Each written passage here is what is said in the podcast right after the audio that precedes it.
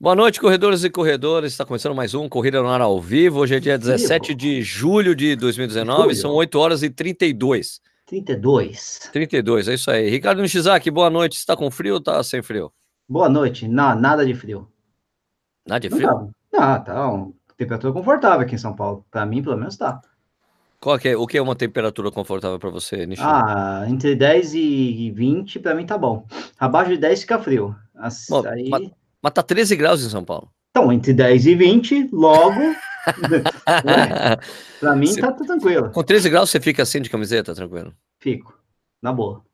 É, gordo é foda, velho. Gordo é foda. Gordo, gordo tem gordura aqui embaixo. É, é, não tem jeito, né? Então, pra mim, é tranquilaço. Marcelo Camargo, tá 16 graus em Belo Horizonte, só que você, como você mora, mora do lado da, da floresta, como você disse, 15 graus? 15 graus. Tá 15 graus. hein? Frio, é... frio, frio. Deixa eu ver aqui Jundiaí. Ah, você não sabe, pô? Põe o dedinho pra fora, lambe aqui, ó. Tá 13 tá também. Tá 13. Amanhã é 9 e 19 de novo. Ah, então. E ainda fechado na casa. Na casa não tá 13. Aqui não tá 13 graus. Aqui na minha casa, minha casa fica muito gelada, velho. Não, a minha casa. A minha fica muito gelada. Mas não fica desse jeito. Assim, não fica mais gelado que lá fora, né? Então fica tranquilo. Ah, sim, não. A minha fica muito gelada. Mas não, não é, tá bom o negócio. Fica gelado. Gente, fica gelado, fica com, o pé, fica com o pé gelado, dormindo. É um ah, você reclama demais, pelo amor de Deus. Aqui, é, é, o frio é, é Realmente, você tem toda razão, né? A gente não pode reclamar quando tá frio, né? É isso que você tá dizendo. Tá isso. 13 graus, eu não posso reclamar. Não, não, porque a temperatura é excelente para treinar, uma delícia. Não, tô dizendo para. É, então, para dormir é bom, friozinho é bom, vai ficar com o é, nariz gelado. Então, para dormir é bom, para treinar é bom. Uh, só é ruim para, sei lá, sair para tomar sol, mas aí não é meu, meu métier, pô. Né? E olha lá. Bom, boa noite a todos aí. Ah, oh, oh, Marcelo Camargo, tudo bem com você? É, pô. Beleza. Tudo bem, Sérgio? Tudo bem, Nishi? Estamos tudo. bem? Estamos aí. Com frio, com frio é bom. Amanhã eu tô vendo aqui no celular, aqui a previsão amanhã em Belo Horizonte, 6 horas da manhã, 9 graus. Oh, que beleza, hein? Mas é aí bom, na sua é terra, você, você, você fica numa, numa situação específica aí de BH que é mais frio do que a média de BH, não é? Eu acredito que sim. É, aqui em BH varia, é, dependendo da localização, muda a temperatura. Eu estou num lugar mais distante realmente e alto, então na média é sempre frio. E o pessoal dos comentários está todo mundo falando temperatura aqui agora, ó. Tá vendo que vocês Olha, fazem? Só, só, uma coisa rapidinho aqui, cara. Eu tava vendo que amanhã eu tenho. Eu tenho. É, são cinco tiros de mil, né? Fazendo a pista. Vou fazer de manhã. Eu tô vendo aqui que vai estar tá 12 graus hora que eu vou. Com, não, mas com vento de 18 km por hora. Então, quer dizer, é, a sensação térmica atrapalha. vai um pouquinho. Não, é que atrapalha na hora que você tiver com vento contra, mas ajuda quando você tiver com vento a favor. Não, né? tô pensando só na sensação térmica, não tô ah, pensando nisso. Não. Então faz assim, vai de Não, porque é só que eu, só tô, eu tô falando do 18 km por hora, mas é que, é que Jundiaí normalmente venta muito. Então, eu, o vento, beleza, eu tô pensando no vento só como sensação térmica. Não tô dizendo se vai me atrapalhar ou me ajudar no treino. Sempre tem vento aqui. Não, eu sempre treino com vento.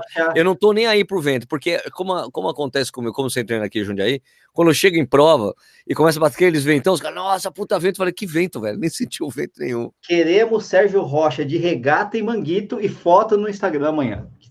Tipo para fazer inveja ao Cássio Politi. Regata não, vou estar de camiseta e manguito, provavelmente. E aí toca. Não tem graça, aí não tem graça.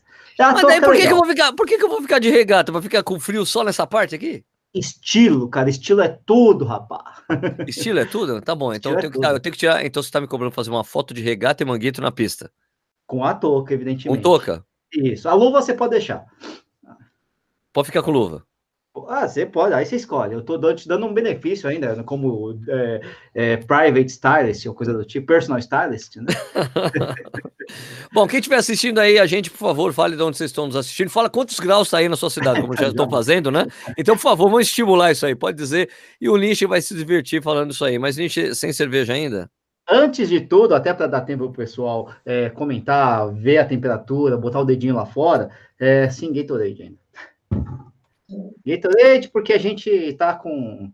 Tá ficando melhor. Eu sempre se pergunto, tá ficando melhor aqui as coisas aqui embaixo, né? Tá, tá, tá melhorando, sim, a coisa tá. Eu, eu, eu tô perdendo liquidez e tô ganhando mais solidez na minha, na, nas minhas coisas aqui, mas é, ainda tô com muito problema de. É que vocês não estão por aqui, então eu posso falar à vontade. Com gases. Ah! Né? E cerveja não tem jeito, né, cara? Mas você, mas você ficou, mas você ficou mais leve por causa disso, não ficou? Você não emagreceu por causa disso? Desse é. ter virado rei durante, sei lá, mais de um mês, é isso? É, é, fazia tempo que eu não baixava dos 70 quilos e tô com 68,5, né? Olha só o Nishizaki, magrelo. É, só que o problema é que com gás, é engraçado, eu tô com 68,5, mas eu tô com uma barriga enorme, cara. Parece aquelas crianças da Etiópia, sabe? Coitado, que não, não come comida e que a barriga fica inchada. Eu tô igualzinho, cara. Impressionante. Mas você tá, você tá treinando ou você tá sem treinar? Tô treinando, rodei 26,5 no, em, em Campinas final de semana, só que eu tô treinando mal e porcamente, só tô fazendo volume, que é, aliás, um dos temas daqui deste, dessa live, né? Exatamente. O Marcelo vai poder falar um pouco sobre isso, mas eu tô só nessa, não tô fazendo muita intensidade, porque intensidade me dá vontade de. Entendi. Enfim, é isso. É, é, é. Bom, então, Nishi, fica à vontade para falar de onde as pessoas estão falando e quantos graus está por lá. Claro, claro, claro. Então vamos começar com Wagner Giovanni, que não falou os graus, mas está em Lacheado, no Rio Grande do Sul, deve estar tá frio pra cacete lá, né? É, mais? Itapissuma, em Pernambuco, Lucas de Jundiaí, é, Runners Tarabai, de Tarabai, São Paulo, nem sabia que existia Tarabai ou Tarabai, sei lá. É, Mariporã, o Daniel Medeiros, que tem a hashtag SouMCT, né? É, Praia Grande, São Paulo, Osasco, a Terra do Sarampo, é, Muniz de Recife, Barra Bonita, Taubaté, Campina Grande, Manaus, Maranhão, aqui em Tubiada de Goiás, é, Mogi das Cruzes na área, Belzonte, Floripapá, Itapetininga. O primeiro a dar os graus aqui foi o Patrick Xavier de Pelotas, 11 graus lá. Vixe, Maria, 11 graus? Tá, é, coisa tá ficando, os caras, tá tudo pequeno lá. Né? É, Viana do Castelo, em Portugal, Jaguariúna, é, Abreu Lima, Pernambuco, o que mais aqui? Uh, Tanguá, no Rio de Janeiro, 15 graus, tá frio para Rio de Janeiro, hein? Porra, Rio de Janeiro com 15 graus? É, mas é Tanguá, né? Freitas, é, não, Freitas, é, Renato Freitas de Tanguá. Uh, Tanguá, deixa eu ver, deixa eu ver onde eu vou fazer aquele negócio. Tanguá. Tanguá. Jacobina, na Bahia, o Lancha 48 aqui, grande André, literalmente, né? O cara tem um pé enorme, cara. É, o maior pé do mundo. Impressionante, 48, velho. É, 18 graus no Rio de Janeiro, ele é do Rio mesmo, né? Sim, sim. Que, que mais aqui? João Pessoa, Goiânia, é, Bauru. Oh, quem tá aqui? Quem tá aqui? Ronaldo. Ronaldo! Vista Aérea Brasil aqui, salve Sérgio, salve Nishi, Bauru na área. Júlio César Balde aqui em Porto Alegre, não sei quanto está, mas está frio. Uh, Daniel Cavalcante está na Bósnia, Herzegovina, ou não, não sei, vai saber, né? É. Igarapava, Novo Hamburgo, 10 graus, Maringá, 20 graus, BH, 17 graus para o Jorge Pereira, do, pro Jorge, né? Dos Grande Jorge, roxinho. Oh, aí, ó, 17 graus em o BH, que, na região dele. O o Jorge, o cara que me ignorou na Maratona de São Paulo, passou, ô, Roxinho, Roxinho, ele passou direto, nem quis saber. Chora, chora. De uma, de uma arrogância. Chora. O cara foi rápido, ele só viu tudo borrado, cara. Não, mas é, é impressionante como eu fiquei impressionado. É impressionante a arrogância do Roxinho, tá ligado? Passou, não, me ignorou totalmente. Votorantim, 14 graus. Ó, Votorantim tá 14 graus, Sorocaba deve estar tá mais frio, então. É, João Pessoa, 50 graus. Jundiaí, 12 graus aqui do Fábio Giuliatti Lopes. Não, Juliano, Fábio, tá 13, mano. Acabei de ver ah, aqui, rapaz. Tão, né? Franco da Rocha. Se ele morar do lado da Serra do Japi, deve estar tá mais frio mesmo. Pode ser, né? E Campos Jordão, aqui o Giovanni Barroca deve estar tá mais frio também lá em Campos, né? Campina Grande, 23 graus. Jaguariúna, 10 graus, com Edson Rod. É, Sertão da Bahia, IDC na área, o Sandoval, o grande Sandoval aí, meu colega de Chicago Marathon. 8 uh, graus de Campos Jordão. Nossa senhora. Oh, Uia, Portugal, Sul, Lulé, 31 graus, cara. Nossa senhora. É, calor, Minha... verão, né, porra? Eu sei que é o que é. é. Zona Leste, 13 graus o Mr. Magu, né? Catanduva está com 17 graus, Catanduva, que é a cidade, a capital nacional dos ventiladores. Mie, no Japão, 28 graus, e deve estar tá úmido pra cacete no Japão, né? É, Cuiabá, 28 graus também, né? O que mais aqui? Barão de Cocais, Minas Gerais, 14 graus. Tagrada da Serra, 28 graus. Lavras, Minas Gerais, 14 graus. Sertãozinho, 17 graus, que é frio pra caramba, Sertãozinho, 17 graus. É, a Mauri Machado, que é nosso membro do canal, Matão, na área, Taquari, 11 graus. Jaguariúna, 14 graus. Castelo, Espírito Santo, 17 graus é, Sorocaba 14 graus, Mogi Mirim 14 graus, Recife 24, 25 graus, Goiânia 24 graus, caramba. João Pessoa, esse negócio de falar os graus aí, ô Sérgio, atrapalhou aqui o negócio, tá mais difícil fazer esse negócio. tá mais difícil, ó. Fala, Recife Petrolina, Rio das Ostras na área, que mais? Vamos terminar aqui só com Mogi tá. com 10 graus, Petrópolis com 10 graus, Jundiaí com 13 graus, Pelotas com 11 graus, Barão de Cocais de Minas Gerais 14 graus, Morada Nova do Ceará 27 graus, uh, BH, ah, Jaguariúna, Santa Rosa, deu, deu, deu, deu, deu, deu, deu, deu, deu, deu, Muito bom. Muito então, bom. Então, a questão do, do, do programa, programa de hoje, é, ó, só falar do Anderson Nojima, ele tá aí, que vai correr. Ó, Anderson Nojima, é. quero ver como é que você vai correr no domingo, hein? Vai correr uma prova de 10 km lá. Vou estar tá lá. Com sem óculos? Ele vai correr de linha de contato, né? Ah, então, isso, isso, é isso, né? É, ele é seu primo, é o primo. Não, ele enxerga mais do que eu, cara. Exatamente. Apesar de ser o né? Mr. Magoo, ele com a de contato enxerga mais que eu. Bom, então o tema do programa de hoje é um tema que é recorrente quando eu faço aquelas minhas perguntas e respostas lá no, no Instagram, toda terça-feira, faço um lance lá, das pessoas perguntam o que quiser, as pessoas sempre perguntam isso. Intensidade ou volume? Intensidade ou volume? Intensidade ou volume é a pergunta recorrente. E eu tenho o que eu acredito que é o melhor, mas é. todo mundo tem, o nicho deve ter o que ele acredita que é melhor, mas ali o Marcelo Camargo, treinador, também tem a metodologia dele, tem o que ele acha melhor. Não né? acredito em nada, cara. Então ele vai falar, a gente vai ficar contestando tudo aqui que ele fala. Lógico, lógico. é, e com argumentos científicos, né? Tô brincadeira, brincadeira. brincadeira. Então vamos lá, Marcelão, vamos, vamos lá. Você que propôs esse tema aí.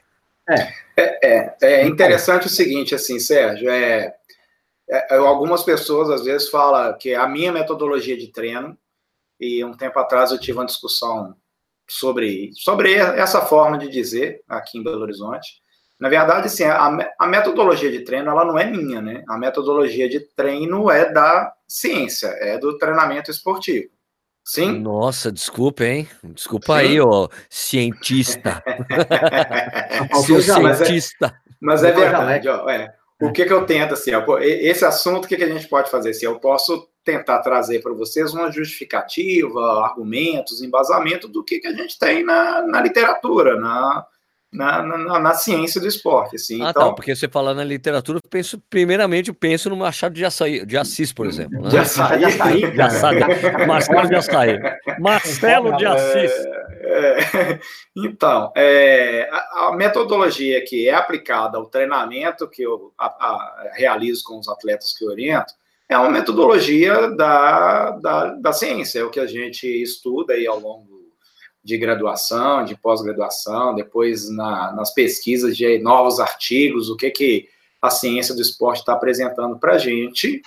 Então, ela não é minha, ela está aí. Qualquer um pode estudar, aplicar e, e tocar para frente, beleza. É, e tem uma, uma, o Sérgio falou, né? Ah, tem o que eu acredito, o que eu acho, tal. Na verdade, é, pode, pode ser assim que eu sou mais favorável a uma determinada maneira de planejar, organizar, programar o treinamento de um corredor que seja diferente de outras pessoas. Pode ser que sim. Mas coisa, eu gosto. Vocês perceberam ah. que o Marcelo deu uma titubeada agora? É porque ah. o Cruzeiro acabou de fazer um gol e ele foi anulado pelo VAR. Continua, Marcelo. Sério? E já é. a um, hein? 1x0. Não foi anulado, pô. Foi anulado o gol. Não, não, o gol de 1x1 tu valeu. Às vezes ele fez o segundo gol aí agora, então, não é não? Não, foi esse que foi anulado. Cué, cué. Oh, Ih, é. foi mesmo, rapaz. Só, o, o Nietzsche está ouvindo o rádio você está na TV HD. Demora para atualizar aí, Marcelo? É verdade, é verdade. Estou no Twitter, pior ainda. prossegue, prossegue, prossegue, prossegue. Mas vamos prossegue. lá. E, e, essa questão, assim, do que que eu o que, que eu penso em ser mais favorável para o atleta, principalmente para o atleta amador. Porque se a gente ficar discutindo atleta de alto nível, é, é uma coisa que ela não é tão, tão eficiente para aplicação do treinamento dos nossos corredores. A gente tem que pensar como corredor amador. É, o corredor amador é aquele que não vive profissionalmente da corrida, né? Então somos nós, né? A maioria aí dos, dos corredores que nos assiste são corredores amadores, não são corredores profissionais. É... Enquanto eu estudava, fazia curso de pós-graduações, eu sempre lembro dos professores é, apresentando ciclos de treinamento de alto nível, ciclo plurianual, ciclo olímpico do treinamento esportivo, e eu pensava comigo assim, caramba, será que eu vou estudar isso para um dia aplicar com um atleta de alto nível? E olha que interessante, depois de tantos anos já formado, é, e trabalhando com corrida de rua, eu nunca treinei um atleta de alto nível.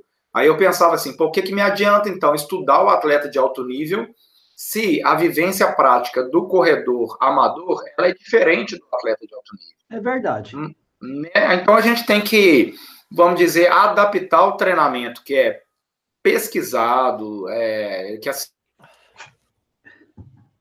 Opa. Opa. Opa. Opa. Epa.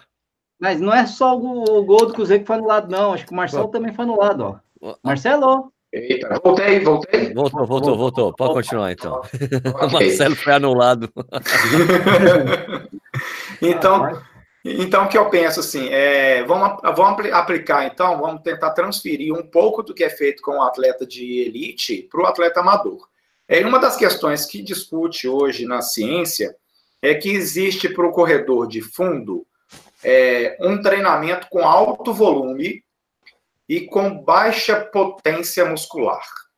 E aí é uma contradição, e talvez por isso o, o resultado, o desempenho dos atletas, pensando já nos atletas de elite do Brasil, é. talvez. Isso eu estou trazendo uma discussão para vocês que existe hoje na ciência do esporte. Que no assim, Brasil. ó, no Brasil, talvez os atletas de alto nível. É, é. Eles estão trabalhando com, no alto nível no Brasil, eles estão trabalhando com alto volume e com baixa potência muscular, e por isso o resultado deles, os melhores resultados deles, não são tão expressivos. Certo. É uma, é uma discussão que tem. Por quê? Quando a gente trabalha com alto volume, fica incompatível treinar em alta potência muscular. E Sim. treinar em alta potência muscular é força muscular. E se você trabalha potência e força muscular, você quer melhorar a velocidade. E melhorando a velocidade, na hora do atleta de alto nível competir na maratona, ele vai fazer tempos menores mais baixos. E a gente sabe, hoje nós temos hoje na, na no atletismo nacional é, hum. pouquíssimos atletas que fazem tempos baixos na maratona, né? Tem, tem, tem o Daniel. Eu vou discordar de você, tá Marcelo. Vamos lá, tá? Tem o Daniel, tem o Giovanni. Sabe por que eu vou discordar de você? Porque ah, ah. Eu, eu vi essa discussão, você me marcou naquela discussão. Te marquei, isso. Mas eu decidi não entrar naquela discussão. Oh. Porque, porque, porque eu, era uma discussão que tinha é, pessoal de. Todo pessoal de treinadores, pessoal formado de é. educação física, eu não queria entrar lá porque eu não tenho credenciais para entrar naquela discussão. Né? Mas veja bem, muitos dos atletas que te, tiveram bons tempos, todos treinavam com o mesmo treinador, que tem a mesma metodologia até hoje que o que, eu, né, que é da pé de vento. Entendeu? Pô, Ronaldinho da Costa treinou com a pé de vento. Doutor Henrique okay. Viana. A grande maioria okay. terminou com o Henrique Viana. Mesma filosofia que a gente. O que a gente tem hoje, que para mim é claríssimo, que é simplesmente um problema geracional. Não temos atletas bons para fazer, para ter boas performances, porque a metodologia... Sim, nós, nós, tivemos uma ótima geração na década de 90. Não, né, de 80 para cá, de 80, não, 80 para cá, é. 80 e 90 tivemos bons atletas, é. porque tinham grupos muito bons até, até em, nos 10 mil metros, Marcelo. Né? 5 mil, 10 mil, o tempo que o cara ganha o Troféu Brasil hoje, o cara não era nem décimo. Sim. Né? Antigamente, eu acho que assim, é geração, é tipo falta de estímulo na base para você conseguir pegar os atletas de altíssimo nível para conseguir performance. Eu não acredito que seja é, a falha de treinamento. Eu acho que eu acredito mais é, em pessoas, atletas capazes de conseguir fazer esse tipo de performance, né? Eu acredito mais nisso do que na, no, no, treinamento. Eu, eu, li ali, achei interessante realmente, mas, uhum. cara, se você pega metodologia de treinamento é, do Arthur Leonard, cara, anos 70 ele botava nego para fazer abaixo de 12 ideias já naquela época, nos anos okay. 70, com, com, com grande alto volume, bastante, com, com muito volume. volume. de treinamento. Muito, é. E muito volume de treinamento, e com esse muito volume de treinamento do Arthur Leonard, ele colocou o cara bater, pra, treinando, colocou o cara que fazia milha para treinar com os caras que faziam treinamento de maratona, o cara bateu o recorde mundial da milha. Então, okay, acho que é mais agora... capacidade e valência esportiva do cara, sabe? Ok, então agora deixa eu finalizar pensando no atleta de alto nível e trazendo para o nosso corredor. É, na década de 70, tinha esse alto volume. O que a ciência está podendo mostrar hoje é que pode ter um volume menor com melhores resultados. Pensando isso no atleta de elite, tá? Agora, pensando no atleta amador. É, eu tenho visto, a gente acompanha, né? Eu vejo, acompanho treinamento não só dos meus atletas, mas de vários atletas que a gente conhece, de outras assessorias, ou pessoas que não têm assessorias, então, e que preocupam muito com o volume de treinamento. Eu vejo nas perguntas lá e respostas do Sérgio, e eu também, quando eu, eu, eu me intrometo a responder as perguntas do pessoal do Instagram, tem muita pergunta voltada para isso mesmo, e as pessoas são muito preocupadas com o volume de treino. Uma pergunta recorrente que tem para mim é assim: qual volume de treino eu preciso ter para fazer três horas na maratona? Qual o volume de treino eu preciso ter para fazer uma hora e meia na meia maratona? Não existe uma resposta né? pronta para isso. Né? Não, existe tem, uma tem resposta uma, pronta. Tem, uma, tem Concordo uma, assim, totalmente. Não, tem uma que o Marcelo vai dar, que é depende. É, é mas, é, é mas realmente depende. Mas agora vamos explicar os, os, os dependes, né? Por que depende? É, e aí é o seguinte, essa pergunta é recorrente e eu vejo que as pessoas são muito preocupadas realmente com o volume de treino, quando o volume de treino ele é apenas um componente de carga do treinamento esportivo, né? Tem que levar em uhum. consideração a intensidade, a frequência que a sessão, o número de sessões semanais, a duração de cada treino é, e quando tem treino intervalado, o tipo de, de densidade que é feito nos, nos, treinos intervalados, você vai dar uma pausa maior, menor, ativa, passiva, por aí vai. Então, todo o controle do treinamento que vai conduzir a um determinado resultado, e não é só o volume de treino. Mas eu sei que existe essa preocupação. Transferindo isso que eu falei, assim, de é, é, não ter um alto volume de treinamento e preocupar mais com potência ou força muscular, eu penso o seguinte para o amador. O amador, na maioria dos casos, ele vai para uma prova ou para uma meia maratona, uma maratona, a intenção dele é sempre melhorar o tempo dele. Ele fica, ele fica muito feliz se ele consegue melhorar o tempo dele, e ele vai ficar frustrado e triste se ele não conseguir melhorar o tempo dele. Sim. É.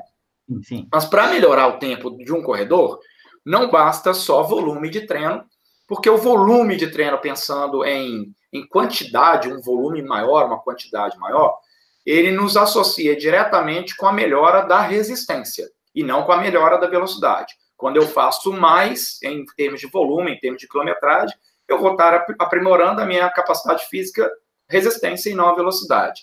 Quando os corredores querem ir para uma prova, para o 10, 21, 42, eles precisam aprimorar a capacidade física, velocidade. Só que para aprimorar a capacidade física e velocidade, Antes de realizar um treino de velocidade, o corpo tem que estar descansado, para ele render bem naquele treino, para ele recuperar bem daquele treino e ele dar continuidade no treinamento dele. Quando nós temos um alto volume de treinamento com um corredor amador, ele necessita de mais tempo de descanso até um treino de velocidade, talvez um treino intervalado. Quanto maior o volume que ele realiza por sessão de treino, maior vai ser o prazo que ele precisa de recuperar até a próxima sessão de treino. Eu vou dar um exemplo aqui, ó. Depois de um treino longo, fisiologicamente, é importante que o corpo esteja recuperado, quase em sua totalidade, a partir de 48 horas. Em alguns casos, 36 horas. Então, não é prudente você fazer um treino longo hoje e um treino intervalado amanhã. O seu corpo não está fisiologicamente recuperado. Então, se você faz um intervalado amanhã, você não vai alcançar os objetivos desse treino intervalado, que é a melhora da velocidade. Você pode até conseguir fazer, mas os ganhos que virão na sequência do treinamento pode não acontecer. Eu falo sempre que a gente ganha no treinamento, a gente ganha na hora do descanso, é na hora da, do repouso. Não é só na hora que você está treinando. Você tem os ganhos no período de descanso, que a gente chama de supercompensação. É você esperar o corpo recuperar para depois dar um estímulo mais forte, esperar recuperar para depois dar um estímulo mais forte. Quando a gente não espera recuperar tempo suficiente, você não consegue progredir, você não consegue melhorar. Quando fazemos um treino intervalado, até um próximo treino intervalado ou até um próximo treino longo, é prudente que você descanse entre 48 a 72 horas. Quando a gente tem um volume alto de treino, esse tempo de recuperação ele fica encurtado. Ele fica você não uhum. consegue recuperar tempo e aí você aplica um novo estímulo na verdade, você deveria ter um tempo maior de recuperação, talvez 72 horas para mais. Só que no dia a dia dos nossos corredores, ninguém faz isso de recuperar 72 horas até um próximo treino ou pesado ou longo. Todo mundo vai treinando, treinando, treinando, treinando, treinando. Concluindo, eu, eu, o que eu tenho hoje de, de, de amostragem é que é possível conseguir bons resultados com corredores amadores sem que ele tenha um alto volume de treinamento. Vamos pensar na maratona. O que é alto volume de treinamento? É muito possível uma pessoa fazer, por exemplo, três horas e meia numa maratona com um volume máximo de 70 quilômetros. O que é possível e real de uma pessoa comum treinar e correr 70 quilômetros numa determinada semana para fazer três horas e meia. Concordo, assim como é possível fazer. Sim, é, é assim como é possível fazer abaixo de três horas, lá um sub 50, alguma coisa, é, é, sub 55, sei lá, é sub 3 horas. mas uhum. pensando é, duas horas alto, né? Duas horas e cinquenta, duas horas e cinquenta uhum. e poucos. É possível ele com 80 quilômetros no máximo você conseguir esse resultado. Ou seja, concordo, concordo. nós, corredores amadores, não precisamos de um volume muito alto. O mesmo cara que faz uma maratona em 3,30, ele pode fazer em 3 horas sem modificar muito o volume. Ele vai mexer em outros componentes do treinamento para levar ele para 3 horas, sair ele de 3 horas para de 3,30 para 3 horas. E aí, o que é manipular? É tempo de descanso adequado, treinos intervalados para melhorar a velocidade, força e potência muscular dele. É isso que vai administrar. Então, Sérgio, assim, você fala, ah, a sua metodologia você faz isso. Sim, vamos pensar assim. É porque eu prefiro administrar Você tá rindo aí, mas eu prefiro administrar. Não, não, porque eu, eu, não, eu não tenho nem o que contestar, Marcelo. Você Ótimo. falou aí para mim. Não, porque você falou para mim os volumes que eu considero os, Viável. são muito, muito mais ideais, assim, para você é. conseguir é. esses resultados que você acabou de falar. É. Porque é. o, o, o, Balu, o Balu, vira e mexe, ele, tá, ele gosta de pegar estatísticas de provas e tal. Ele uhum. fala exatamente que os caras que treinam 70, pelo menos 70 km por semana, em geral, uhum. são os corredores mais rápidos da maratona. Perfeito. Os corredores é. amadores, né? Os Isso, os, mais amadores mais rápidos é. são os caras que correm em torno de fazem então, entre 70 e 80 km por semana, então, são os atletas vamos associar isso e é por isso 70. Que mas é por isso que eu falo assim, quando os caras falam, não, olha, eu tô. Quando, às vezes eu vou conversar com alguém, desculpa te interromper, Marcelo, eu sei que você precisa Pode, concluir o raciocínio. Não, não, vai, vai. Mas é de chegar e as pessoas, não, eu tô treinando para maratona, vou fazer a minha primeira maratona, tá, mas quantos quilômetros você tá fazendo por semana? Não, o cara tá fazendo 50, 55 eu acho muito pouco. E você Sim. tem uma margem muito pequena que, de erro, Sim. que deu errou, o cara é um desastre, né? Sim, perfeito. É. Com um volume baixo desse para maratona, o que pode acontecer com ele? É mais difícil dele conseguir um resultado que ele deseja por exemplo, 60 quilômetros, 50 quilômetros para fazer 3,30 na maratona, isso é muito difícil. Isso tem que ser um baita corredor experiente, com muito tempo de, de, de treinamento de corrida, para que ele vá lá e consiga fazer isso, mas ele vai ser fora da curva, vai ser uma exceção. Sim, sim, e aí, sim. o que pode acontecer? Ele não vai fazer 3,30 e outra, ele vai sofrer na maratona, ele vai sofrer. Ele não teve volume necessário de treinamento para fazer um, um 3,30 na maratona. Mas isso é que você falou, que você concorda, o que eu penso, o que o Balu também pensa dos 70, 80 quilômetros, é o que acontece com os nossos atletas. É possível treinar dessa maneira, desde que organize os métodos de treinamento durante a semana e não fique fazendo só rodagem, porque também só rodagem chegar a 70 quilômetros não quer dizer que ele vai é conseguir volume. fazer um sub 3 horas também, não. Ele é precisa volume, de Deus. Né? É, porque aí ele precisa dos treinos intervalados para que ele consiga ter uma velocidade suficiente para conseguir fazer abaixo de 3 horas uma maratona.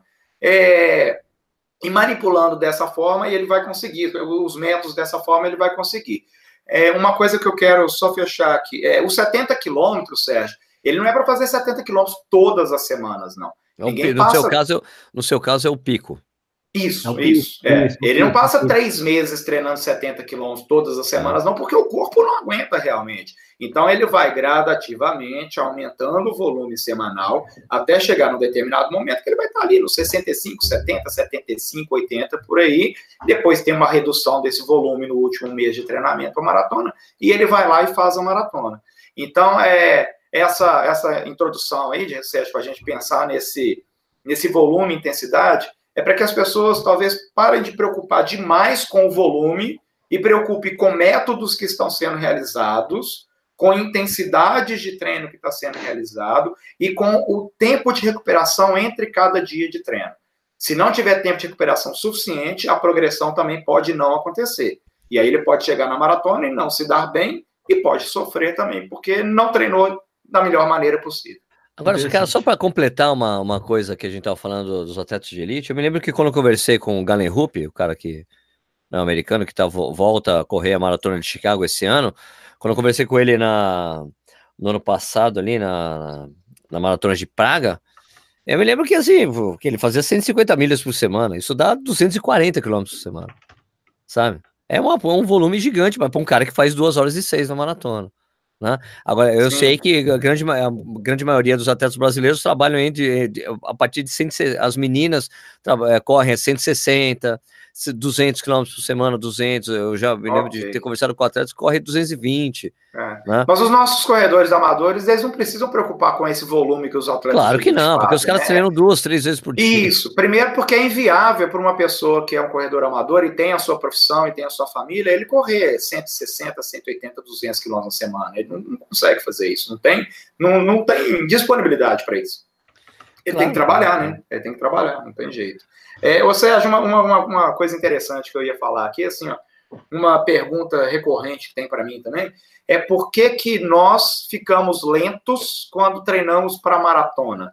E aí existe essa associação assim, ó, porque se eu treino para 10 quilômetros, eu consigo correr rápido, mas aí eu vou treinar para maratona, parece que eu fico lento. Não tem uma associação assim? É, é óbvio, né? Claro. Tem uma relação óbvia. Assim, assim, é... Da mesma maneira que quem treina para corrente fica mais lento também. Eu Sim, acho um né? pouco mentiroso é, isso, mas tudo bem. E, e, olha por que, que isso, por que, que isso acontece. Poderia não acontecer, mas é óbvio que isso acontece, porque o volume de treino é maior, o tempo de recuperação necessária entre treinos precisa ser maior, e sendo maior e o volume maior, você não consegue aumentar a sua velocidade da melhor maneira possível. Quando treinamos para 10 quilômetros com um volume menor de treino semanal, a recuperação é mais rápida. Você vai para um treino intervalado, você rende mais no treino intervalado. Então você consegue ganhar velocidade.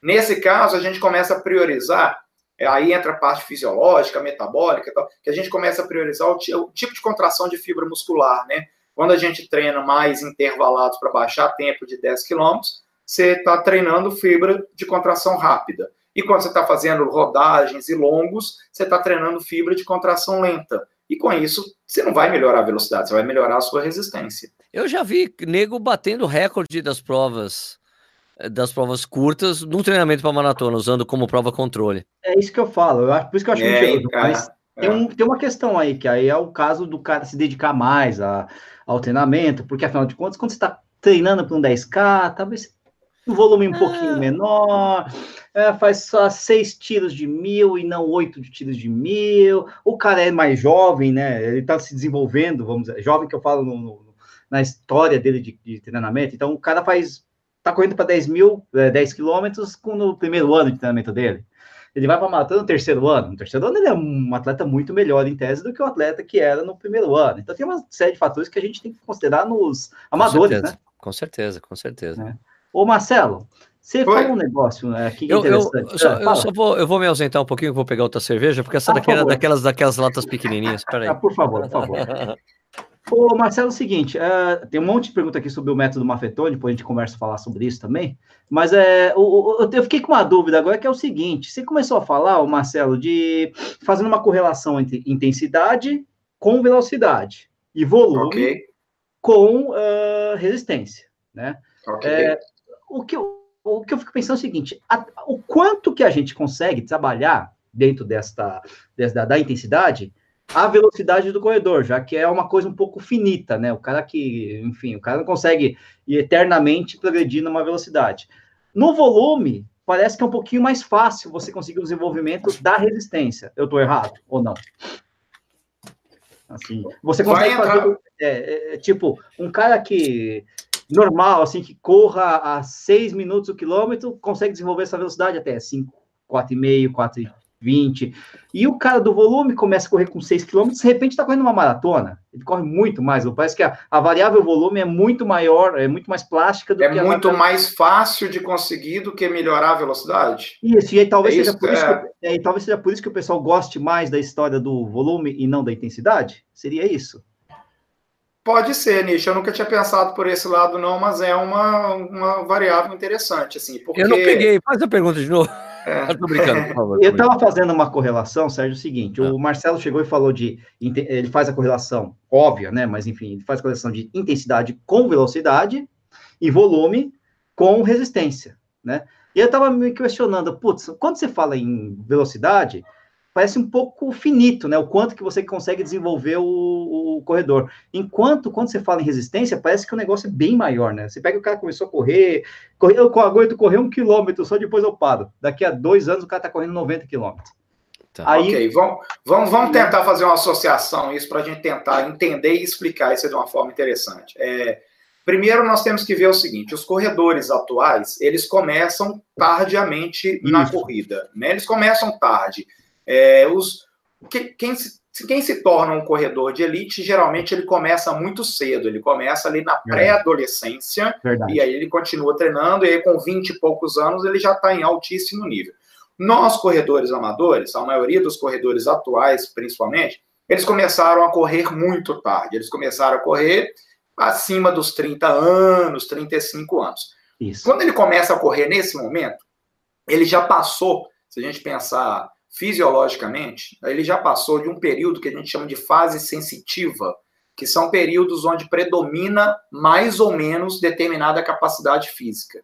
Certo. E a capacidade física, força e velocidade, ela não tem o seu ápice depois dos 35, 40 anos, não. Entendi. Depois dos 35, 40 anos, há uma fase sensitiva voltada para a resistência, né? Tanto que os corredores mais jovens são os corredores velocistas e os corredores mais velhos são os corredores maratonistas, pensando em, em não só em alto nível, mas com os corredores mais amadores. Certo. Os corredores amadores jovens, eles são mais velozes do que os corredores amadores mais velhos. Isso está associado à fase sensitiva. E a fase sensitiva, ela vale para todas as, as, as capacidades físicas, que é força, velocidade, resistência, flexibilidade, equilíbrio, habilidades uhum. coordenativas, e isso em cada período da vida a gente vai ter maior predominância de uma determinada capacidade física. Por isso que criança não para na nenhum minuto, que corre o tempo inteiro e não cansa, porque a fase, na fase sensitiva dela, a capacidade de resistência dela está hiper elevada. Ao mesmo tempo que essa mesma criança não é veloz como um adulto e não é forte como um adulto. Ela vai desenvolver isso depois, porque depende de de aumento de, de volume muscular, depende de, de hormônio, de testosterona, isso tudo, né? Então, pode ser, ô, Nish, essa pergunta, ah, por que, que os corredores ficam mais voltados, então, para o volume e não para a velocidade? Porque começaram tardiamente, e tardiamente, no início da corrida, você já não tem a mesma velocidade que você tinha na sua é. juventude, e você não vai conseguir aumentar muito realmente a sua velocidade. Vai ter uma barreira maior do que a barreira do volume. E aí consegue correr um adulto que começou tarde, consegue correr 21, depois 42, depois uma ultra, vai para Conrads, talvez está associado com isso. Eu acredito que sim. Certo. Porque realmente para nós amadores, adultos, acima de 30, 40, 50 anos, correr mais rápido fica cada vez mais difícil, né? Mas nem por isso eu, eu acredito que você deva deixar de treinar a velocidade. Não, não, não, é só uma. Principalmente porque se você treinar a velocidade, você se mantém. Se você Sim. não treinar a velocidade, vai cada vez piorando. Tá, e hoje você faz uma maratona em quatro horas, mas daqui a três anos você está fazendo a maratona em quatro horas e meia, daí só vai aumentando. Você não vai, ao invés de melhorar, você vai só aumentar o tempo. Eu costumo usar como exemplo eu mesmo, né, que depois de, eu treino há 15 anos, né, e meu melhor tempo de 10K saiu agora, né, nesse ano. Então, você vê como são as coisas, né? mesmo fora do, do ápice, né? Vamos dizer assim. Então, lógico que também os tempos anteriores eram muito ruins, né? Mas você vê que ainda há espaço. É, é legal você ter um pouco, trabalhar com várias valências diferentes, justamente você conseguir uma performance melhor geral, né? Sim. E o Marcelo tá vendo agora, saiu o segundo gol do Galo, tá? Por isso que ele 2 tá, 0, 2 a 0 pro Galo. Tá muito preocupado, Marcelo. Mas já tá com no final do jogo, não tá? Conta aí pra gente. É, 47. 47 é, então, do segundo é. tempo. Que é, vai tá... dar uns acréscimos aí, vamos ver quanto que vai estar então. Dá para é fazer agora... um golzinho ainda, dá para fazer um golzinho para ir para Sérgio Marcelo, só para só deixar bem claro aqui o seguinte: uma coisa muito importante: Tanguá fica perto de Itaboraí, lá no Rio de Janeiro. Então, tá... eu, tenho, eu, eu, eu, selecionei aqui para mostrar para gente. Peraí, vou mostrar, ah, posso mostrar favor, onde fica Tanguá? Vou mostrar aqui, ó. Por favor. Aqui, vou travar até em mim. Aqui, ó, Tanguá. Tanguá fica aqui, ó. Tá vendo? Tanguá fica perto de Rio Bonito. Itaboraí também, no caminho da Itaboraí. Então, ó, aqui no estado do Rio de Janeiro. Tá é Cabo Frio, então. É região dos lagos. Fica mais, então, então fica mais perto para Maricá, Saquarema. É no caminho, certo? Isso, uh, mano. Tá vendo? No caminho, no caminho subindo para Embaú, para Casimiro de Abreu, Rocha Leão. Não, calma, calma. o litoral mineiro aí, que, que fica no Rio. Litoral né? mineiro. Então, aqui, ó, Tanguá. Tá e também está dizendo aqui que Tarabai fica perto de Presidente Prudente. Aí o rapaz aqui, eu esqueci quem estava Tarabai falando, é Presidente Prudente, pertinho lá. Ah, Mas voltando ao tema, O Marcelo, muita gente perguntou aqui no, no, no nas perguntas aqui no, no, chat sobre o método Mafetone, o que, que você acha dele? Baseado na frequência cardíaca, enfim, essas coisas todas, que é um método de volume. Deixa eu explicar. Você conhece, Marcelo? Pois é, não, eu não conheço a fundo. Eu, é, eu, eu vejo comentários sobre esse método. É, não é um método que eu estudei, nunca estudei sobre isso, nunca estudei isso na graduação, pós-graduação, nunca. Eu sei que é um método que é utilizado aí, é baseado na frequência cardíaca, e eu não vou saber responder porque eu trabalho com baseado no parâmetro velocidade, né? Tá, o... Então eu associo os, os paces para o resultado esperado na, na, nas corridas, nas provas, nas maratonas e com uma boa correlação e uma boa previsão de resultado e acontecendo esse resultado. Eu posso fazer um resuminho rapidinho. O, o Philip Maffelton, ele é um médico. Só que ele foi treinador do Mark Allen, um cara que ganhou algumas vezes o Ironman, né, no passado. Maquiagem usa a metodologia dele, tem muita gente. Agora eu tô achando interessante ver tanta gente usando o Mefotone aqui no Brasil. Acho interessante, mas é que ele tem, ele pega aquela, sabe aquela famosa fórmula de, da frequência cardíaca, menos idade, ele faz, ele faz isso um pouco mais rigoroso. E você no treinamento dele, você não pode, em hipótese, por exemplo, no meu caso seria se não me engano, a última vez que eu fiz o cálculo, teria que ser, eu não poderia passar de 132 batimentos cardíacos em qualquer treino, não, hipótese alguma. Aí você fica tipo seis, um, acho que você fica seis meses correndo assim, rodando. É, ele, os treinos de tiro que ele pede para fazer, você tem que fazer em descida exatamente para nunca subir o batimento cardíaco. E tem bastante gente que usa e acaba funcionando. Sei lá, mas é. Pois, pois é, mas é, é, isso que eu ia falar, sem relacionar a frequência cardíaca com treino intervalado. É, bom, do ponto de vista de metodologia do treino intervalado, a metodologia do treino intervalado não prevê treino intervalado em descida. Eu sei, e eu ele sei. prevê, é. E eu o treino sei. intervalado, o objetivo principal dele é velocidade, é ganhar velocidade, aumentar o seu limiar anaeróbico para você correr mais rápido e baixar os seus tempos em provas. E aí vamos pensar o seguinte: é, se eu não posso correr em velocidade elevada, eu não estarei correndo acima do meu limiar anaeróbico. E o Sim. treinamento intervalado, ele prevê que você tem que correr acima do seu limiar anaeróbio para que os objetivos desse método sejam alcançados, que é melhora da velocidade. E aí eu também penso uma outra correlação de frequência cardíaca no treino intervalado. Se você fala que a frequência cardíaca tem que ser controlada no treino intervalado e que tem que ser um patamar tal, você vai realizar qualquer distância sempre na mesma frequência cardíaca. E se você fizer isso, vai ser sempre na mesma velocidade. Ou seja, você vai dar tiros de 400 na mesma velocidade que você dá tiros de 1000 ou tiros de 800. E no treinamento intervalado, isso não é feito dessa forma, porque existe uma correlação, existe o princípio da dependência volume e intensidade, quando maior distância, menor velocidade. Menor distância, maior velocidade. Isso é uma coisa óbvia. Então, se esse método utilizado, eu sei que tem muita gente utilizando, eu sei que tem muita gente acreditando e pode ser que tenha muita gente é, é, tendo resultado. Tá Mas se eu pensar, é, se eu pensar em melhora da velocidade para melhorar o resultado do meu atleta no treinamento e controlando por frequência cardíaca, eu, eu vou ficar maluco com isso, assim, eu não vou, eu não vou conseguir controlar, eu não vou conseguir concordar. Quer, quer deixar é, uma pessoa maluca assim? É, e aí o seguinte, ó, o que, que eu penso? Ok, existe esse método, tem pessoas que fazem, tem pessoas que dão resultado. Ok, existe outro método, tem pessoas que controlam pace, controlam intensidade e também dão os mesmos resultados, ou até melhores resultados, e por aí vai. Eu, o que eu penso é que a pessoa tem que ter certeza que aquele, aquele treinamento que ela está fazendo vai conduzir ao resultado que ela espera. Se ela não gol tiver. Gol do Galo! Gol do Galo! Foi, mas já acabou. Jura 3 a 0? Não, já acabou o jogo, já acabou o jogo. é. Ok, fim, muda de assunto.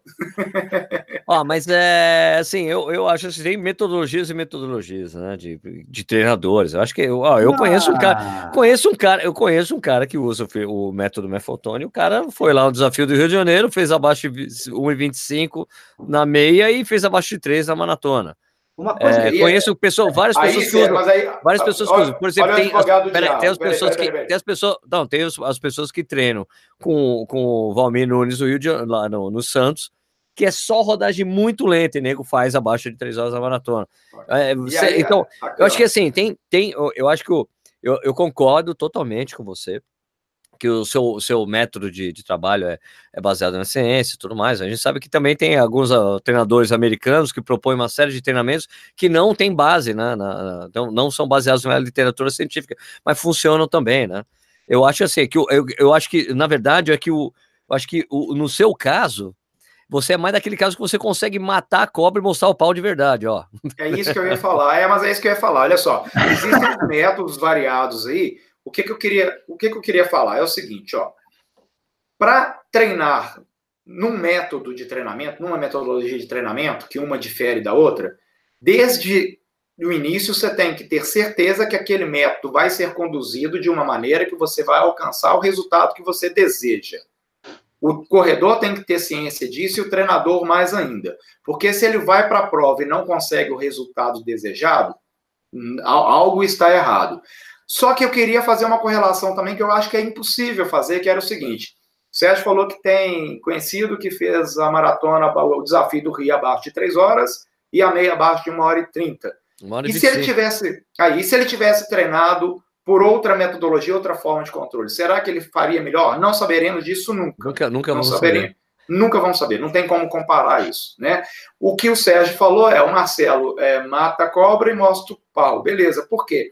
Quando uma pessoa me procura e ela me dá um prazo suficientemente bom para uma prova que ela vai fazer lá na frente e que ela deseja um resultado, e desde cedo eu falo com ela, sim, é possível, ou não, não é possível, e quando eu falo sim, é possível, essa pessoa treina, vai para a prova, alcança o resultado, ok, a metodologia funcionou, beleza, mata a cobra e mostra o pau. É, eu falei, não sei se eu conversei com você, Sérgio, lá em Porto não sei se foi com você, mas eu tenho conversado isso com. Geralmente, quando eu, eu viajo com minha turma para maratona, é, estamos num grupo e geralmente 10% desse grupo que está presente numa maratona, eles não conseguem o objetivo esperado para a prova. Os outros 90% vai lá e faz o que é prescrito, o que é esperado. Mas o 10% e... consegue o plano B? Aí ou é tipo vai quebra, variar. Ou é não, quebra, vai né? variar. Né? Mas esses 10%, eles também estão dentro de uma previsibilidade que é o seguinte: tiveram problemas ao longo da preparação no treinamento, e aí já chega na maratona e fala, cara, eu sei que ele não está 100%, mas vai assim mesmo, ok. A chance dele não conseguir o objetivo ou quebrar na maratona é grande, ou ele teve algum problema de saúde nas semanas que antecedeu a maratona, e isso aí desanda tudo, se ele gripou, se ele teve ah. diarreia, então desanda tudo, ou problema cabeça, ou problema de trabalho, família, doença na, saúde, na família, que aí Sim. vai afetar o lado mental dele. Quando essas pessoas me passam esse relato de que ah, eu estou com problema mental, eu estou com problema de saúde, ou então eu percebo que ao longo do treinamento ela não conseguiu concluir 100% planejado, ela fica na parte desses 10% que está ali na maratona. Estou é, falando no, no, meu grupo, tá? Num grupo. Se eu tenho 40 pessoas, eu sei que quatro pode, pode ter um problema na maratona. Tá. E se não tiver nenhum problema disso, de ah, é, cabeça, saúde, não treinou direito, ainda assim pode acontecer de ter uma quebra, mas nesse número reduzido de, de 10%. E isso depende de variáveis, sei lá, são variáveis que o treinador não consegue controlar. A alimentação dele, ele não dormiu bem nas vésperas da maratona, nos dois, três dias que antecedeu a maratona. Ele teve uma cãibra na maratona, coisa que ele nunca teve. Então, isso pode acontecer. Mas, o, isso que o Sérgio falou é legal, assim, que a chance que eu tenho de conduzir o atleta para uma determinada prova e ele lá fazer a prova é muito grande. Então é quer legal. dizer que seu, o seu atleta chega para largar na maratona, assim, eu tenho 10% de chance de quebrar? É isso? Todos não. Todos não. 10%. 10% deles tem, Sérgio. Mas olha que interessante, nesse grupo de 10%, eu não vou falar com ele que ele está nesse grupo de 10%. Eu não vou claro, falar. né? Porque vai, aí, tirava. aí, aí eu joguei. É, 10% que vai quebrar. É, aí eu já joguei a toalha pro cara. Não, tá bom, você veio, eu sei que eu sei, como treinador, eu sei que não tá 100% preparado, mas vai lá, faz, faz, né? Vai, Marcelo, vai você, agora falando assim, é, você, você que é um cara assim, muito midiático, assim, você ficou chateado com, com o negócio do Instagram tirar os likes das fotos, Marcelo? Sérgio, saudade dos likes que eu nunca tive. Mano, eu tô achando engraçadíssimo os discursos das pessoas no, nos posts de hoje. Era porque agora acabou e agora as pessoas vão parar com essa paranoia. Falei, quem escreve isso é que a pessoa tava paranoica com a porra do like. Não é verdade? É verdade. Puta, ainda bem, agora as pessoas vão parar de pensar no like. Pô, você escreveu isso é porque você não conseguia parar de pensar no like, ó. É, ficava, ficava stalk, como é que é? Stalkeando o like alheio. Nossa, é, mano. Por favor. Oh, vocês dois aqui, a gente tem, né, né, nesse, nesse chat aqui, a gente tem dois atletas que são praticamente, vamos dizer assim, são atletas amadores de elite, né? Ah, o, um o Stuquinha um tá aí, né? Um deles tá aí, o Vinícius Stuck aqui, só fez, na verdade, só fez elogios ao Marcelo, foi legal, bacana. E o outro é o Alexandre Soares, né? Stuck tá... não corre nada, Stuck é, não corre nada. Absurdo, né? 2 e 30 e pouco no maratona. É. Né?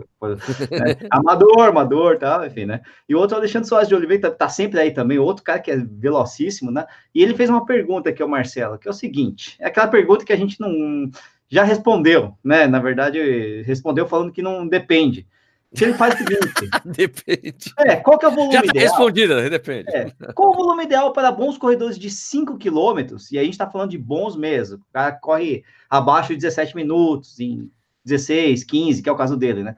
E se vale a pena dobrar treino nessas instâncias. A gente falou de dobrar treino aí, no, o, Galen Rupp faz isso, né? Dobrar treino é fazer duas vezes por dia, né? Ah, é, ali Nesse nível, ele, é, que, é, é que elite corre, eh, eh, dependendo do, do, treinamento, corre até três vezes por dia, né? Elite? Exatamente. Mas nesse é. nível dele, dá, já vale a pena ir para os 5 quilômetros? Ele faz o quê? Abaixo de 17 minutos? Isso, ele de, uhum. de 17 até 15, né? Não, não conseguiu baixar dos 15, é. mas tá ali, né? Pois é, ó, vem de novo a preocupação com o volume de treino. Eu, eu me preocuparia mais com a intensidade do treino, de, tre de treiná-lo através de paces para que ele consiga o objetivo em bater o RP dele. E eu priorizaria os treinos intervalados. É muito comum nós, corredores amadores, realizar duas sessões de treino intervalado na semana. Talvez no nível desse atleta, ele pode até realizar três treinos intervalados na semana.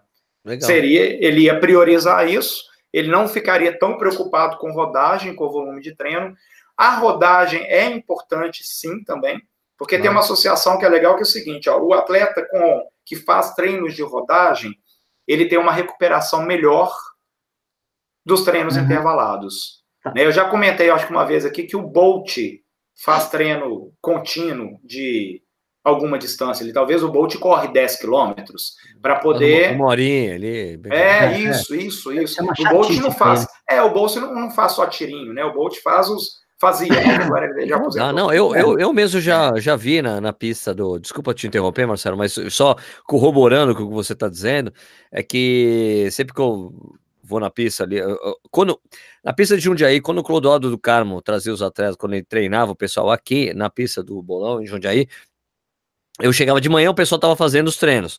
Os treinos super fortes, né? De, só, só cara de altíssimo rendimento. Eu Mas voltava. Isso Fundista, é. Eu voltava, eu voltava, então, claro, eu voltava à tarde, encontrava é. os, alguns daqueles caras que tinham feito os tiros fortíssimos de manhã, né? Cara, nego de 200 metros, de 400 metros, atleta desse, o cara rodando uma hora na pista, ah, não, sim, na, sim. na, grama, pela grama. Sabe? É que minha curiosidade era mais com velocistas, como o velocista o... mesmo. Não, não era não, velocista. Velocista de 100, 200 metros? Não, é de 200, de 400 metros. Os caras, tá, os caras voltavam, então, eu voltava à tarde e o cara tava rodando. Você tinha falado que era Ô, Nish, agora em relação a, é, Onish, em relação agora a dobrar o treino, né, fazer duas sessões de treinos por dia, uhum. eu preocuparia muito com o tempo de recuperação entre uma sessão e outra, para que talvez ele vai dobrar a, a, o treino, só que aí vai comprometer o treino do dia seguinte, que pode ser um intervalado, que ele precisa de energia, precisa estar com a musculatura é, descansada para poder render, ganhar mais velocidade, talvez não seja necessário. O que, que ele tem que fazer? Ele tem que treinar de uma maneira que ele. Pri. Pri. Pri. Aquele pri. Pri. Aquele pri. Pri. Vai pular, falou... talvez em. Pronto, pri. voltou. Aquele pri. pri. Onde, que eu, onde que eu parei? É que você falou que ele pri. Que ele prioriza. Priori, é que ele prioriza é. os treinos intervalados, que são os treinos de velocidade, para que ele, com o passar das semanas, ele tentar entender se ele está tendo uma melhora ou não. E aí a mesma coisa fazer com os treinos dobrados. Assim, vale a pena? Eu estou treinando volume maior, mas eu estou rendendo mais ou menos nos resultados. Como ele vai fazer provas eventuais, não vai fazer prova toda semana, é interessante que o próprio treinamento dele seja o controle do treinamento. Então, assim, ele vai fazer um treino intervalado. Aí ele tem lá 5 de mil. ele estava fazendo esse 5 de mil para 2,50. Depois de algumas semanas, será que ele já está conseguindo fazer 5 de mil para 2,45? Ele tem que perceber se o próprio treinamento dele está tá evoluindo ou não. É por aí. Deixa eu falar uma coisa, Marcelo. Uma vez eu vi uma entrevista com dois treinadores americanos. É, um deles é treinador de high school. No, não, não é de high school, na facu, em faculdade mesmo. É, universidade americana. E eles conversando essa coisa da, da do, do, treinamento e tal, e de dores musculares. Daí, os dois deram exemplos de atletas deles que hum. chegaram para fazer prova ali de, sei lá, de milha, fazer 800 metros. Os caras, assim, de, de atletas chegar muito cansado para a prova, já muito cansado, e fala assim: Meu, hoje vai ser terrível, eu não vou, eu tô dolorido ainda da sessão de treinamento, não sei o que lá, e chega na prova o cara bate o recorde pessoal, sabe? é, tipo, e aqui o cara tem isso daí, não, e eles falam assim, porque às vezes o atleta chega descansado, fez todo o planejamento direitinho, perfeitinho, e chega na prova e é um horror, faz, faz muito mal a prova. Né? É interessante, assim, né? Ele fala, como é, eles falam assim, como é difícil você achar o ponto para cada atleta competir da maneira correta, de chegar Sim. bem para competir. Tem atleta que precisa chegar cansado isso, e isso. pessoal que e, e, atleta que che, se chegar descansado, precisa chegar descansado, outro precisa chegar cansado para é, conseguir performar bem. É interessante, assim, não há regra para isso, né? Assim, o que, que, é? Se descansa na véspera, não descansa, o que, que faz?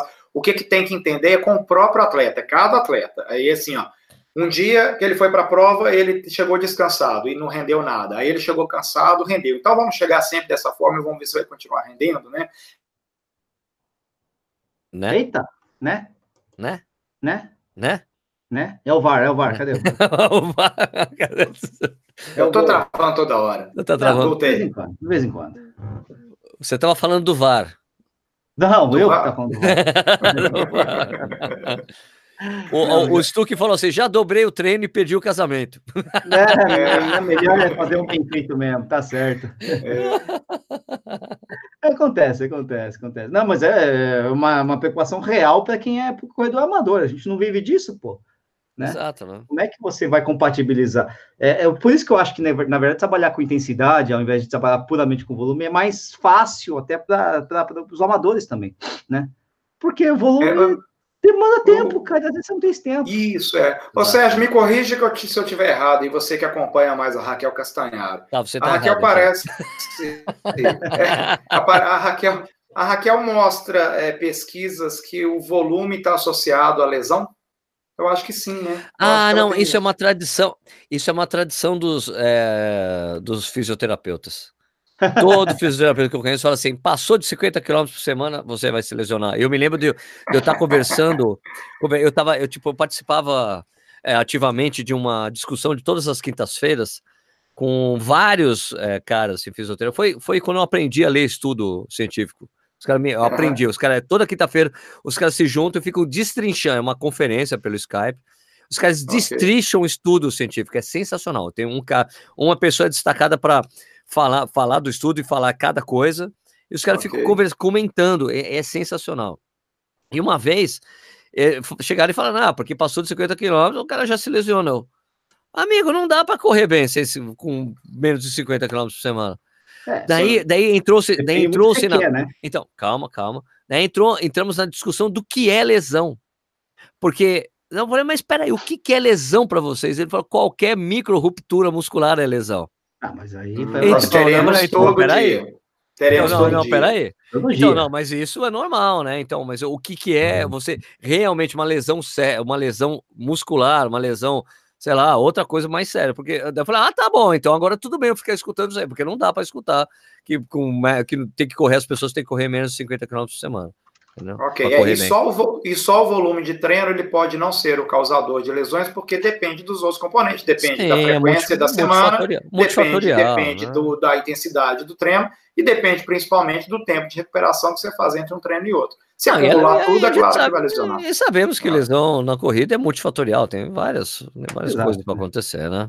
Acho que não é tão simples assim.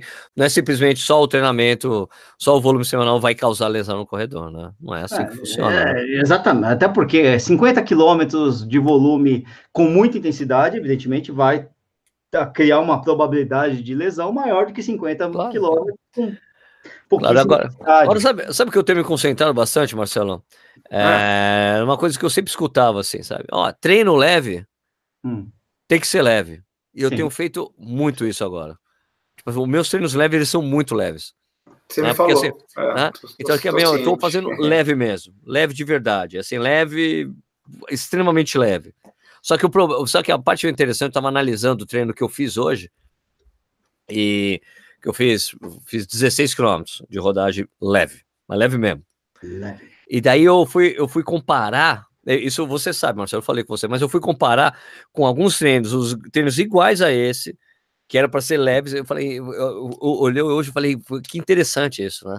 Porque essa coisa de ficar repetindo esses leves com baixíssima intensidade, eu me lembro de, eu, eu tava olhando minhas estatísticas, principalmente o Strava, né, que fica gravando essas coisas, eu, eu via lá um treino igual que eu fiz, tipo, há três semanas atrás, a 6,40 por quilômetro, 16 quilômetros, né? 6,40 e daí, como você sabe, eu não, eu não fico olhando minha frequência cardíaca. Eu falo para você, eu não olho. Eu só vejo depois para ver qual que foi se eu estava na intensidade correta do treinamento.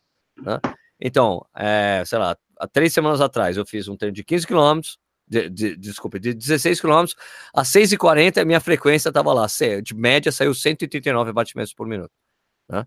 Daí eu fiz o treino hoje, mesmo treino, mesmo lugar, exatamente a mesma distância, mesmo lugar, tudo direitinho, mesma coisa. Só que foi às 6 e 10 a 139 batimentos cardíacos por sim, minuto, sim. de média. Daí eu falei, pô, legal, mostrou que eu já tive um ganho é uma, com, a, com, a mesma, com a mesma sensação de esforço, só que uma, o coração está mais eficiente. De uma certa okay. forma, é, uma, é, uma, é, uma, é, uma, é um trabalho que, que, que, que, que, na verdade, é uma das diretrizes do método Maffetone, né?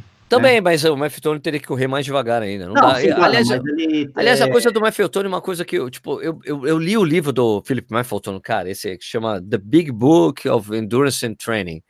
Eu li esse livro, cara, há uns oito anos atrás. E só de pensar assim, que eu tinha que ficar, que é o período de base dele, para você conseguir ter resultado, você tem que ficar seis meses correndo nesse esquema, abaixo de 132 batimentos cardíacos, até o, o coração ficar extremamente eficiente para você correr mais rápido. Eu falei, cara, eu não tenho paciência, não. A gente tem que pensar nisso. Quando você faz um treinamento, também tem corredores e corredores, né? Tipo, eu gosto de fazer tiro.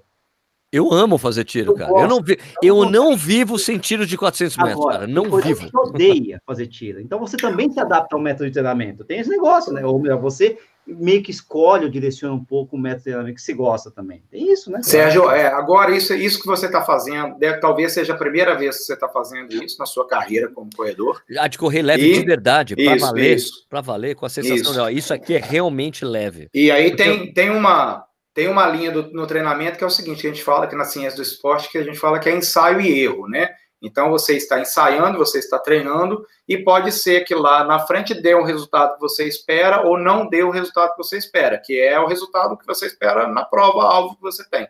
Se não der resultado que você espera, aí você tem que refazer os seus métodos. Falar, ah, não valeu a pena fazer daquilo. Se der, ok, continua fazendo, que aí é isso que eu encontrei Pra e mim, agora tem essa referência. Pra mim tem funcionado direitinho, porque chega na hora dos treinos de tiro, cara. Eu tô voltando a fazer tiros como há muitos anos eu não fazia.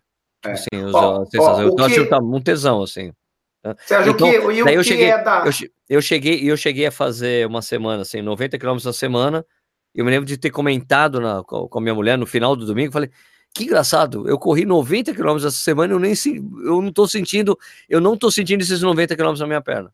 Entendeu? Achei okay. muito interessante essa Aqui, e o que é dar certo para o corredor é ele conseguir o melhor resultado que ele deseja na prova e não machucar ao longo claro, do treinamento. Claro, é isso que é o que é bom, o que, o que deu certo é conseguir resultado e não machuquei durante o processo de treinamento. Se você conseguir chegar na prova, fazer o resultado que você espera e daqui para frente não machucar, é esse é o caminho seu. Você acertou Olha, o seu caminho. O Nishi deve estar tá dando risada porque ele viu o treino do, do, do Stuck. O melhor dia da planilha é 20 de 400. Eu, puta aquela merda. 20 de 400.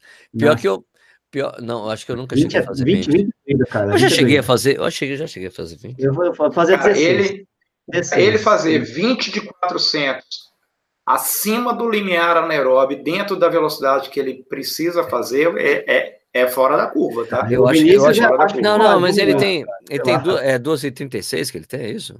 É 33, se não me engano. 12,33. É, aí ele suporta, é. Olha que interessante isso, ó, ele suporta isso. Nós pegamos um, um outro amador de outro nível, fazer 20 de 400, vai perder a característica do treino intervalado para ele, porque ele não vai conseguir suportar 20 tiros com a velocidade acima do limiar, bem acima do limiar anaeróbico. Eu tô lembrando que o máximo que eu fiz de tiro de 400 foram 16, que era da, da planilha, é, eu, do, exatamente. planilha clássica do Vanderlei de Oliveira. É, eu, quatro, também, eu também. Quatro, é, quatro séries de quatro, quatro tiros. Quatro séries de quatro repetições. De, é, eu também já fiz 16. É, eu também já fiz 16, eu nunca passei, eu nunca fiz mais que 16, mas eu já prescrevi 18 para atleta Nossa, meu. 18. É. Mas Fazer eu, 20 13, seria mais morto, uma. Mas, eu baixei, mas o, o 14, 15, 16 foram os meus mais, meus mais rápidos, engraçado, né? No, mas no 13 eu tava morto, cara. No 13 eu passei mal, assim. O que eu fiz 20 foram 20 tiros de 200. Ah, isso eu fiz também, fiz 24. Ah, 20, 20, 20, 20, 24 200. 200. E o mais legal, sabe? Eu já falei isso algumas vezes aqui. Para que, que eu fiz esses tiros, né? Em que, em que, que tipo de treinamento eu fiz esses tiros? Treinamento da Conrads.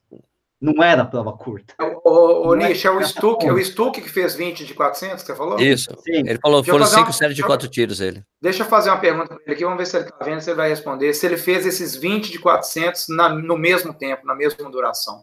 Ele, mas ele falou ali, não. Ele falou que é 5 de 4 de 400. O, o 5 de 4 de 400. O Stuck, quando, quando eu fazia. É, fazia pista. Quando eu fazia lá, no, quando eu fazia com o Vanderlei, era assim: essas séries eram, eram quatro, quatro séries de quatro tiros, né? O intervalo entre os tiros de 45 segundos e dois minutos entre as séries. Então, é pior. Ele fazia cravado. o Stuck respondeu não, cravado. Ele, ele 50, 50 segundos de intervalo e um minuto. 50 de intervalo entre repetições e um minuto entre as séries. Doído, cara. Nossa, doído. É. Doído, doído, é. doído. Você chega no. Nossa, mas imagina chegar no 19 como você tá. 15 de 16, pelo amor de Deus, muito louco. Pô, Stuck, vai se ferrar. Vai, mas, mas pra fazer esses 20... e, não, e pior que a pista que ele treina é, né, não, é do Serete, que é terra. Serete, Serete. Mas, ó, um em 15 e um em 16, ele não. É, é aquela história, né? Você controla, né? Porque um em 15 e 16 é bem controlado para ele. Ele quando faz muito mais faz na pista, Quando você faz na pista, você consegue controlar melhor. Não, não, então, mas se ele fizesse 10 de 400, ele, eu acho, ele, eu acho não, faria muito mais rápido, porque ele é muito veloz. Tá, tá. O em 15, é violento, é, mas o Stuck faz mais rápido. Né? Tranquilo. Só que você tem que controlar para fazer aguentar os 20, né? Por isso que é, que é, que é, é, é interessante essa. Muito louco. Ver como é 1 em 15 e 16. Pelo amor, eu faço, eu fazia em 1 em 33, 1 em 34. Não, cara. meus melhores tiros é 1 em 20, 1 em 24. Não, para fazer o 16, você, não, você, tem que tirar um pouco peça. Não ah, não, não. Saíam né? 24, saíam 24 quando, quando, na, na, última série. Eu não fazia, eu não fazia. Eu, eu não fazia igualzinho os tiros, era progressivo, eu começava mais devagarzinho e ficando mais rápido. É, não é que eu ia fazendo do jeito que dava, velho, mas eu acabava saindo em 32, 33, 34. Terrão puro, meu passado era bom, vou chorar, pá, que o Stuque. Tá, tá machucado ainda, Stuque? Tá não, ele chora mesmo. É corintiano, mano. Corintiano é assim mesmo. É nós. Ô, Marcelo, chegou a hora de você fazer o, o merchan. O merchan. Só me, me dá um like lá no Instagram. um like. Instagram que é Marcelo Camargo Treinamento, por favor. O meu site também é marcelocamargotreinamento.com.br. Ah, o Stuck falou que quando era 10 ele fazia perto de 1 e 10. Isso, tá vendo? É porque, né? É lógico, tem que segurar um pouco, né? Aí, ó, o Stuck, você não fala 1 e 10, aí você fala 70 segundos, tá? É. porque eu, olha, eu me lembro, eu só, só eu antes fazia... de terminar, eu me lembro de chegar na pista para fazer tiro de 400, aí tava o Solonei lá fazendo. E ele, eu me lembro até hoje, o Solonei fazendo 20 tiros de 400 para 64 segundos. É, é. E com, eu... repouso, com descanso ativo de repouso ativo de, meu, de, sei lá, um minuto, e ele ficava trotando, assim, indo, 30 segundos indo para um lado, depois voltava para um e saía. Nossa, imagina eu, 95 segundos, bicho, que é grande para caramba o negócio. é isso aí, muito bom, muito bom. Beleza. Então, é Marcelo, é Marcelo Camargo Treinamento, é isso? Lá no Instagram, é, para dar um like? Isso, isso aí, lá no Instagram e no site também, .com.br. Marcelo e o Cruzeiro, e o Cruzeiro classificou, tá, Nish? Olha, eu parabéns. Sei, eu, sei, eu, sei, eu sei, A gente deu um susto, mas tá valendo. Eu falei, com o Fábio Santos no Galo não tem jeito, o Cruzeiro passa. Nishi, suas considerações finais? Minhas considerações finais é que eu adoro fazer tiro, mas as perninhas não estão aguentando mais, não. Mas ainda continuo gostando de fazer tiro. Vamos nessa. Sabe por quê, Nish? Porque a sua fase sensitiva de tiro já passou, meu garoto. ah, pô, mas não é fase sensitiva. Aqui é sangue no zóio e acabou, rapaz. É... Bom, as minhas considerações finais é que amanhã eu tenho cinco tiros de mil. É isso aí. Ah, sem, tá sem, sem, tempo, sem tempo acertado ainda. Vamos ver o que sai amanhã. Ah, e a próxima prova qual é? Eu vou fazer a meia de Buenos Aires. E daí, São... meia de Buenos Aires como prova controle para a Maratona de Berlim, né? Meia de Buenos Aires é 25 de agosto? Isso. É, co é como controle, né? vou usar ela como base. O que, sair, o, o que sair nela vai determinar a maratona, né? Ah, e dia 28 estarei em São Paulo. Vou para Marathon City com a minha turma. Aí. Vai contar com o Ricardo, vai contar com o Ricardo. É, vou fazer São Paulo City aí para treino aí, para fazer uma prova de 5K. Encontraremos. teremos, Queremos jantar na véspera, jantar MCT na véspera. Muito bom. Eu te endereço. É, muito bom. Vamos Bom, gente, muito obrigado por ter assistido aqui mais um Corrida na Hora ao vivo. Voltou a virar podcast tal da semana. O jogo. Oh, lembrou, hein? Ó, tá uma beleza, hein? Então tá rolando podcast de novo. Lembrou, então, tá certo. Pode ouvir depois esse podcast lá no. Tem só para você procurar no Spotify, qualquer agregador de podcast como Corrida no Ar ao vivo. Beleza? Beleza. Então é isso aí, muito obrigado, Nishi, obrigado, Marcelo. A gente volta semana que vem com mais um Corrida no Ar ao vivo, beleza? Beleza, abração é, então, a todos. Tchau. Tchau a todo mundo. Tchau, Marcelo. Tchau, bye bye.